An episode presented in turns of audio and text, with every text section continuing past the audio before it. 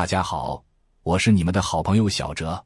在以小资和文化出圈的《红楼梦》中，有这样一个奇女子，让人印象深刻。她是来自乡野的老村妇，健壮如牛，大大咧咧，无论如何与美轮美奂的大观园都是极不匹配的。但就是这样一个人，小编却说她超越了在座的百分之九十。她的出圈究竟在何处？且听小编分析。世界上的穷人大抵分为两种：狗之流和刘姥姥之辈。在距离古代豪门荣国府有些距离的乡村，七十四岁的寡妇刘姥姥和女婿狗一家住在一起。这家人以务农为生，刘姥姥帮忙操持家务。临近寒冬，一家人因家中无积蓄，都在为如何过冬而烦恼。狗一边喝酒一边恼火，搞得一家人处于低气压之中，都不敢说话。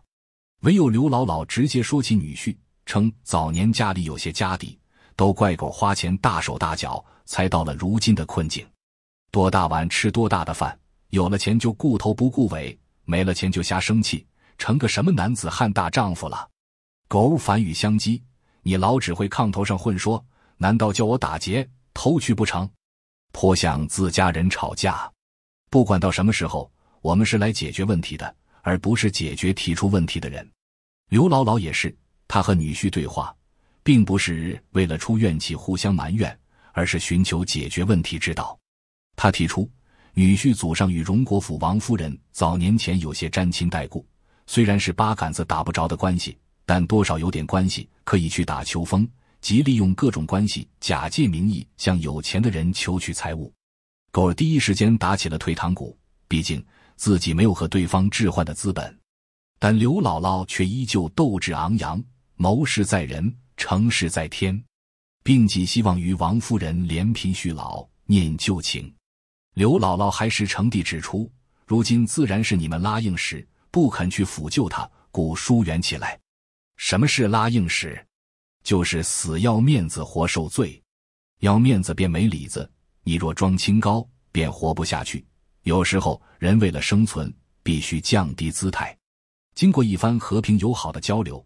刘姥姥和女婿狗达成一致，因狗父亲早前帮过周瑞家，跟着王夫人陪嫁贾家的陪房，可以作为人情往来。由刘姥姥带着孙子板，契合对方同情老幼的心态，去碰碰运气，即使不成功，也当见见世面了。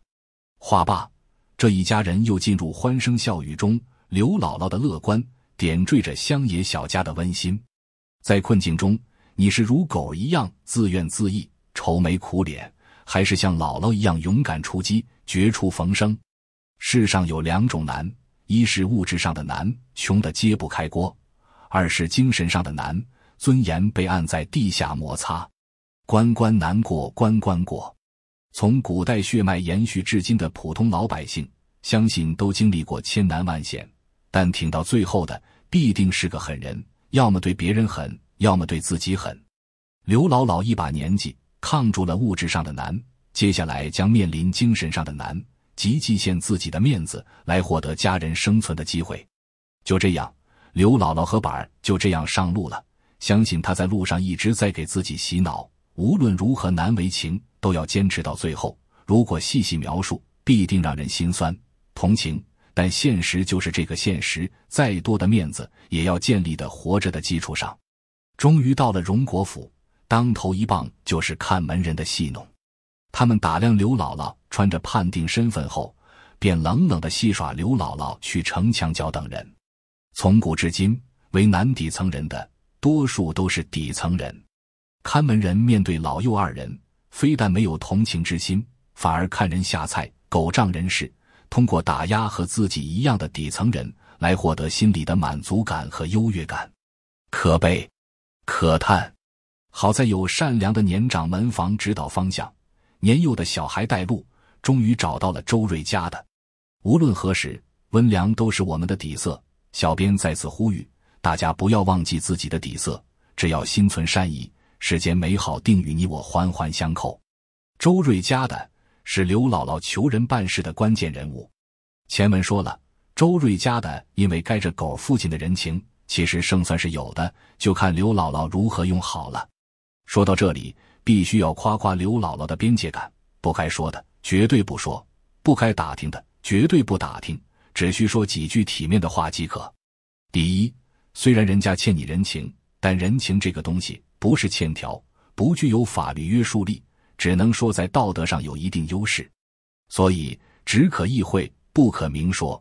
问及来意，刘姥姥便说：“原是特来瞧瞧你嫂子，二则也请请姑太太的安。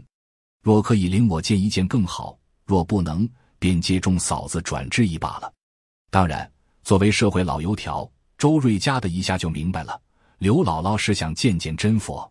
端着了一会儿，强调了事情难办的程度，便痛快呈给了刘姥姥人情，提醒她真正管事的是 CFO 财务主管王熙凤。第二。不该打听的别打听。刘姥姥听到王熙凤大名，一定想立刻掌握她的性格爱好，好投其所好。但以她卑微的身份，瞎打听是求人大忌。她便委婉的说道：“这位凤姑娘今年大还不过二十岁罢了，就这等有本事，当这样的家可是难得的。”这句话里有夸奖，但更多的是委婉的打听。用当代人的话说，就是真的吗？我不信。来激发周瑞家的表达欲，在听到周瑞家吐槽王熙凤一万个心眼子，待下人未免太严了些时，刘姥姥仍旧保持求人办事的良好素养，不打听，不评价，只是微微一笑。现实中，某些人聊天时，为了奉承对方，说一些吐槽话，如果对方有心，是很容易落人话柄的。由此看来，刘姥姥的隐忍谨慎，值得所有职场人学习。一番曲折后，刘姥姥终于见到了本尊王熙凤。此刻，两个高情商的二人正式开始了一番较量。凤姐笑道：“亲戚们不大走动，都疏远了。知道的呢，说你们欺厌我们，不肯常来；不知道的那起小人，还只当我们眼里没人似的。”刘姥姥忙念佛道：“我们家道艰难，走不起，来了这里，没得给姑奶奶打嘴，就是管家爷们看着也不像。”二人都试图站在弱势地位的一方，对于王熙凤这个嘴下不留人的人精，刘姥姥却都接住了，说是体面话，却也都是实话，将自己的贫穷赤裸裸的展现在王熙凤面前。今日我带了你侄儿来，也不为别的，只因为他老子娘在家里连吃的都没有。如今天又冷了，越想没个派头，只得带了你侄儿奔了你姥来。要知道。刘姥姥的人设本就是耿直村妇，在王熙凤这个人精面前，她知道在装着反而显得扭捏，便大大方方说出来自己的困境，其实更有助于问题的解决。如果不能解决，自己也尽了全力了。可以说，这是刘姥姥最后的放手一搏。在得到王夫人示意和周瑞家的助攻后，王熙凤最终决定挪出太太给丫头们做衣裳的二十两银子。一边给太太送出了人情，也不至于有太大负担，双方面子上也过得去。二十两银子相当于现在一万多块钱，能覆盖庄稼人一年的生存开销。刘姥姥自然喜出望外，千恩万谢。我国自古是人情社会，只要你面子能豁得出去，机会自然是有的。但如果自己总是拿着，别人帮你都没个由头。试问，有谁会自找没趣？帮助一个自命清高的人，刘姥姥降低姿态，高情商进行到底，终于博得了一线生机。读到此处，相信你一定被刘姥姥求人办事的艺术折服了。生活中也是如此，我们必须清晰认识到自己的困境，想清楚自己想要什么。如果你要得到更多，必须要牺牲一些面子上的东西，让对方心甘情愿的帮你，因为求人办事的根本。从来都是等价交换。